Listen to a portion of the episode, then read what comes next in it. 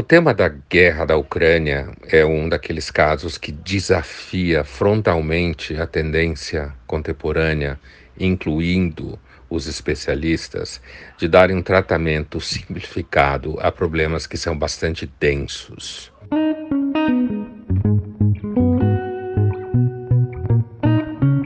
Existem algumas camadas que vale a pena a gente explorar e é isso que eu pretendo fazer com vocês nesse podcast dessa semana. É, o primeiro, é claro, há, por parte do Putin e de grande parte da sociedade russa, um certo desprezo pelo que eles consideram, o grosso modo, valores ocidentais. Uh, o olhar desconfiado para com o processo de modernização ocidental é um tema que já aparece na literatura russa do século XIX. Né? Não que você lendo Dostoiévski e Tolstói vá resolver o entendimento do que está acontecendo hoje na Ucrânia. Não. Mas vai te dar uma percepção, digamos assim, vai te dar uma perspectiva de densidade histórica.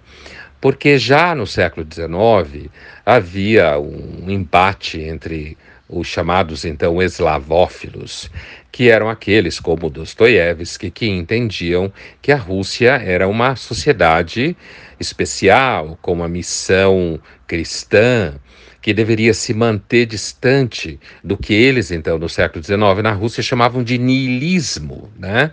Aquele personagem uh, de um outro escritor, Turgenev, do livro publicado em 1861 e 2, o personagem Bazarov, que era alguém ocidentalizado. Né? E, a, a, por outro lado, esses ocidentalizados eram chamados ocidentalizantes, ou seja, aqueles que achavam que a Rússia deveria passar por um processo de modernização semelhante ao Ocidente. Entre os grandes escritores, Dostoiévski representa, então, digamos, uma banda eslavófila, né? Uh, que, digamos assim, era a, a, adorava a condição eslava como sendo uma condição superior à europeia ocidental, e aqueles como Turgenev, por exemplo, que entendiam que o melhor caminho para a Rússia era uma modernização ocidental em direção ao que hoje autores como Fukuyama chama de ordem liberal. Pois muito bem, é, pensando nisso, a gente percebe que a relação com a modernização liberal ela é debatida na Rússia no mínimo desde o século XIX. Portanto, não é uma questão que apareceu na cabeça do Putin ou na cabeça de qualquer um que entende o Ocidente como de alguma forma degenerado. Durante o período soviético, esse olhar de, digamos, degeneração ocidental era aplicado ao capitalismo, à ordem liberal, que para eles inclusive era fascista né? Era chamada de fascista, porque havia então um império do capital que destruía as pessoas que só pensavam em dinheiro. Então você percebe que é uma camada profunda histórica é, que de fato alimenta parte do que acontece hoje na guerra da Ucrânia. Por outro lado, como todo mundo sabe, tem falado por aí, a Rússia europeia nasceu em Kiev, na Ucrânia né? a chamada Rus, como eles falavam na época, que era a Rússia kieviana. Portanto, há, de alguma forma, de fato, uma relação é, profunda, vínculos históricos, o que faz com que essa guerra entre Rússia e Ucrânia pareça uma espécie de embate de inventário, ou uma briga entre primos ou irmãos, que, como você sabe, tende sempre a ser pior do que qualquer outra briga não é mesmo? Todo mundo que já teve um inventário na família com propriedades em disputa sabe muito bem como parentes conseguem chegar a uma baixaria muito maior do que estranhos. Então tem aí, digamos, uma, uma dimensão de perspectiva histórica que paira sobre essa discussão e que faz com que hoje, por exemplo, algumas pessoas remetam ao Dogin, aquele filósofo meio esquisito que já teve no Brasil, Alexander Dogini, e que uh, seria então uma espécie assim de uh, teórico da posição eslavófila hoje em dia, de que a Rússia teria uma missão e oferecer uma quarta teoria geopolítica, né, que não seria nenhuma dessas comunistas ou fascistas ou capitalistas ou o que seja, e que teria alguma influência sobre o Putin. Mas essa posição chamada euroasiana que seria uma espécie de requentamento da posição eslavófila, entende que a Rússia teria um papel cultural civilizador diante de uma Europa, no mínimo, degenerada. É claro que isso hoje aparece, por exemplo, em questões como um governo autoritário do Putin que desconfia de políticas associadas, por exemplo, à liberdade sexual, à liberdade de gênero, a um feminismo uh, mais, digamos assim, mais combativo. Né? A gente sabe muito bem que o leste europeu é bastante conservador no sentido de costumes né? E que, uh, apesar disso, é muito provável que no mundo de redes sociais, a maior parte dos ucranianos deem uma banana para essa herança russa toda e queiram, na verdade, entrar na festa de debutante, que é o mundo ocidental, em que as pessoas discutem vestidos, orientação sexual, discutem nomes, discutem comida e ficam falando o tempo inteiro sobre suas questões privadas.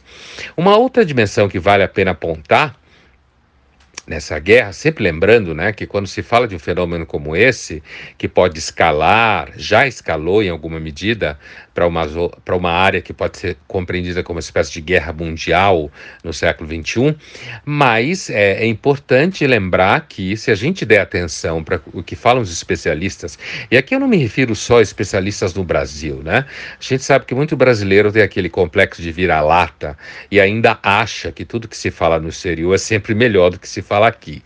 Mas a verdade, a verdade é que se você olhar, por exemplo, veículos como a mídia francesa em geral, ou a mídia alemã, a mídia inglesa, americana, uh, há uma espécie de uníssono em que você tem a sensação de que a Ucrânia já ganhou a guerra. Com fotos de mulheres grávidas, fotos de crianças chorando, a gente, uh, olhando para a mídia, tem a impressão que o Zelensky já venceu a guerra.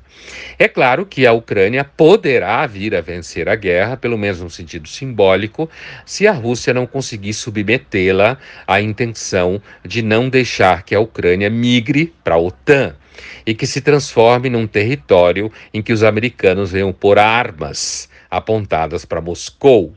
Então, há um sentido geopolítico absolutamente pragmático e contemporâneo na invasão da Ucrânia, do ponto de vista da Rússia do Putin, que é barrar o avanço da OTAN que uh, uh, os Estados Unidos, nos últimos 30 anos, demonstraram praticar uma geopolítica bastante boçal com a Rússia, que foi cercando a Rússia completamente com a OTAN, claro, os países todos que viveram sobre a bota russa, preferindo fazer parte da Europa Ocidental, porque é melhor viver numa ordem liberal do que numa ordem autoritária, não há dúvida.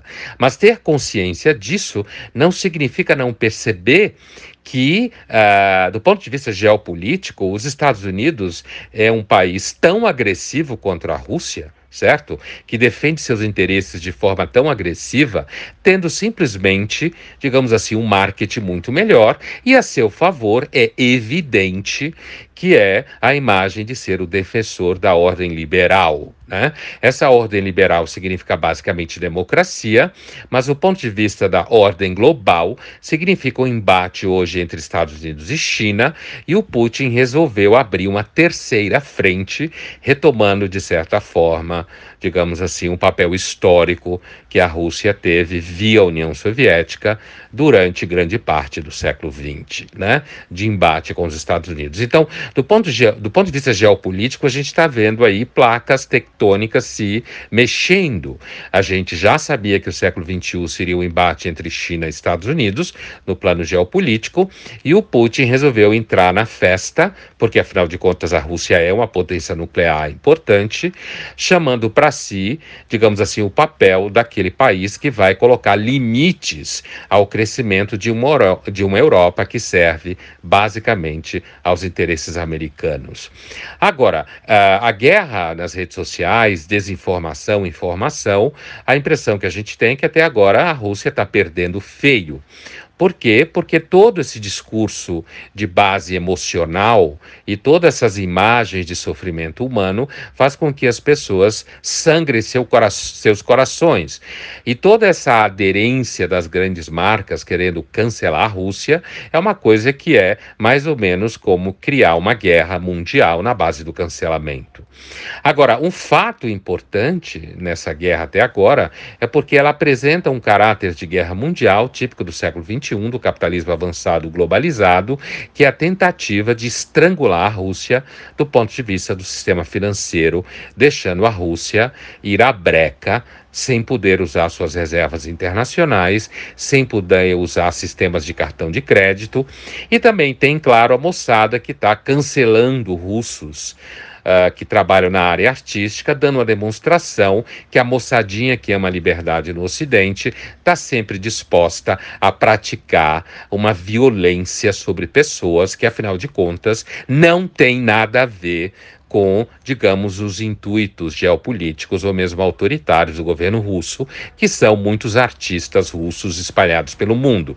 A gente sabe que na Europa já tem russo uh, perdendo emprego e mesmo aqui no Brasil já tem gente achando que todo russo não presta. A humanidade continua a mesma, adorando falar mal dos outros e adorando maltratar aquele que está na hora de ser maltratado. Portanto, há um elemento no final dessa história toda importante, que é uma espécie de guerra mundial que a gente está vivendo, não no plano militar, pelo menos ainda, mas no plano financeiro e econômico, em que se tenta derrotar a Rússia, fazendo com que as sanções escalem no nível tal que ela se transforme no país completamente párea, gere instabilidade interna e, quem sabe, venha derrubar o Putin e não o Zelensky, o que seria uma derrota absoluta para a Rússia e que talvez jogasse a Rússia nos braços da China. A China assiste isso tudo como o país que está se preparando para se transformar na principal economia mundial na segunda metade do século XXI, e aí é outra história. E os Estados Unidos pode talvez ver a sua hegemonia ir para o saco.